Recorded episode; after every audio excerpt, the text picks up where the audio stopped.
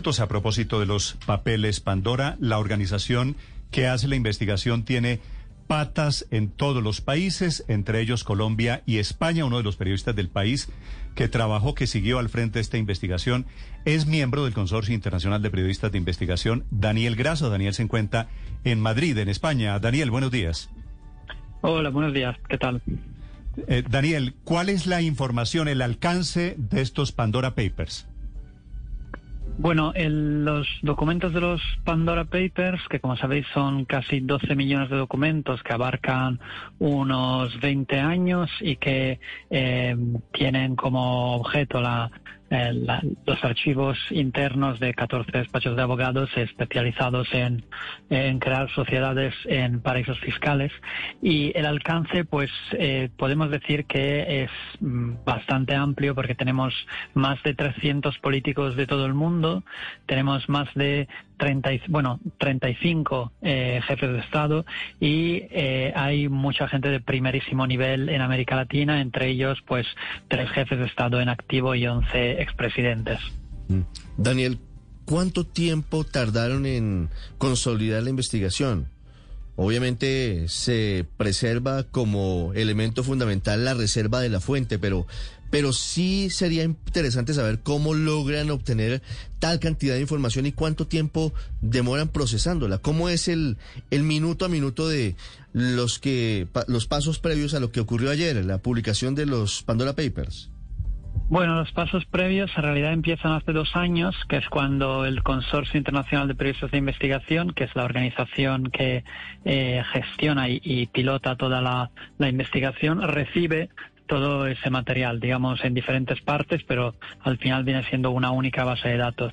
En la primera parte del proyecto, ellos se dedican a eh, organizar toda esa información y hacerla accesible a los que a los más de 600 eh, periodistas que hemos trabajado luego la, información. Entonces, después de esa primera fase es cuando, digamos, entramos la mayoría de equipos de medios, como en nuestro caso en el país entramos hace un año prácticamente, y empezamos a buscar información relevante y de cada eh, cachito de información que encontramos vamos a buscarla, contrastarla, a ordenarla y a verificarla eh, antes de planear cuáles pueden ser las, las posibles historias de interés público. Daniel, esta pregunta se la hago desde Madrid. Hemos conocido, eh, tenemos la sensación de una muy pequeña parte de todo lo que tienen estos miles de documentos. Eh, ¿Qué nos queda por conocer? Yo sé que no nos podrá decir nombres o, quiénes van a ser esas personas que vamos a conocer, pero eh, vamos a tener personajes de tanto nivel, de tanto conocimiento o de tanto poder como hemos conocido en esta primera tanda, donde hay, por ejemplo, jefes de Estado en activo o un rey. Eh, bueno, digamos que 12 millones de documentos, como os podéis imaginar, dan para mucho.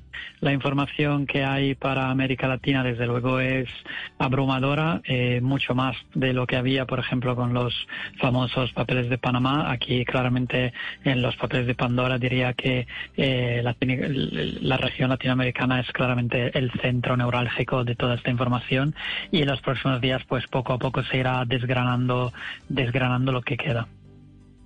Daniel, te pregunto desde Londres, yo quiero saber un poco más de cómo se cocina todo este trabajo de tanta gente. Son 600 periodistas, 150 medios. Quiero saber cómo se logra eh, organizar o, disciplinar a 600 periodistas para que, por ejemplo, alguien que consiga un dato de su propio país no lo quiera publicar antes. ¿Cómo lo hacen? Bueno, digamos que lo que se basa el Consorcio Internacional de Periodistas de Investigación eh, es en una relación muy estrecha con los periodistas de cada medio. Es decir, ellos trabajan sobre todo con periodistas más que con medio.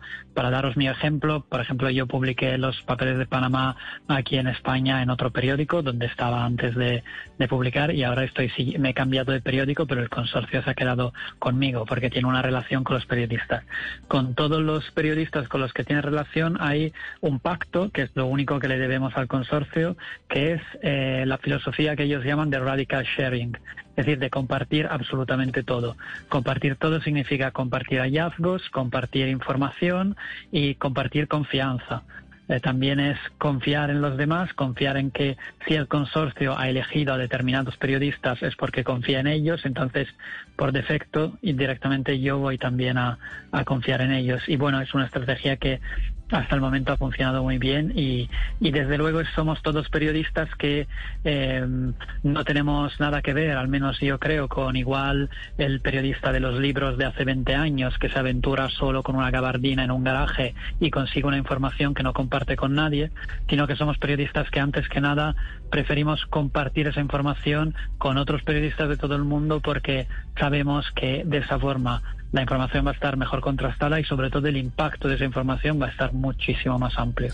Sí, Daniel, ¿cuál es ese primer hallazgo que les permiten a ustedes darse cuenta, descubrir la magnitud del escándalo de los eh, Pandora Papers? Y por otro lado, si ustedes tienen contemplado, presupuestado hacer más entregas de esta investigación. Sí, por supuesto, 12 millones de documentos dan para mucho, lo he dicho, y, eh, y se sacará se, dará luz a todo lo que consideramos de, eh, de interés público. Eh, en cuanto al primer hallazgo, digamos que los primeros nombres con los que nos topamos, bueno, pues eran nombres de gente de primerísimo nivel y el primer trabajo que se hace es contrastar con documentos presentes en los registros públicos que efectivamente luego esa documentación tenga un resguardo, un rescontro en los, en los registros públicos, ¿no? Y de esa forma pudimos entender que los documentos eran reales y conseguimos haciendo este, ese trabajo y pudimos, bueno, pues eh, trabajar de forma bastante tranquila sobre en cuanto a la, a la importancia de esa información, ¿no? Daniel, la última pregunta se la quiere hacer el corresponsal de Blue Radio desde Washington, Ricardo.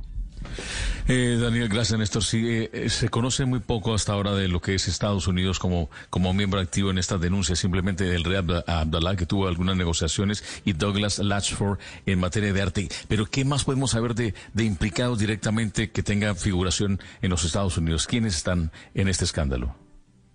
Eh, yo creo que Estados Unidos es un lugar importante por las cosas que pasan es decir, por las jurisdicciones que ofrece y por los grandes operadores que operan allí.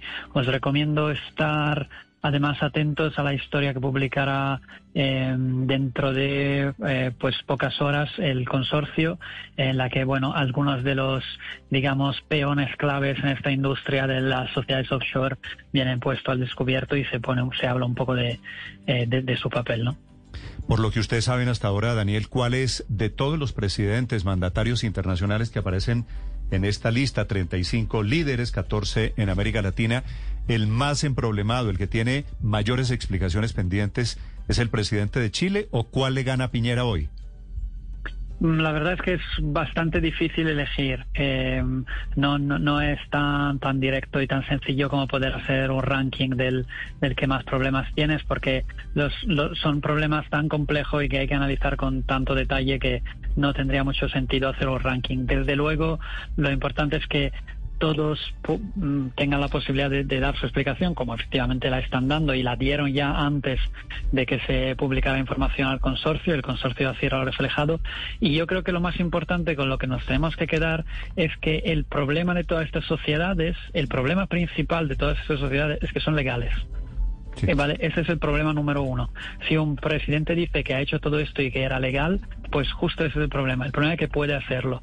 El problema, el problema es que puede mover su dinero en un circuito en B que gira y se mueve alrededor de las arcas públicas del Estado y ese es el problema, que todo eso se puede hacer de forma legal.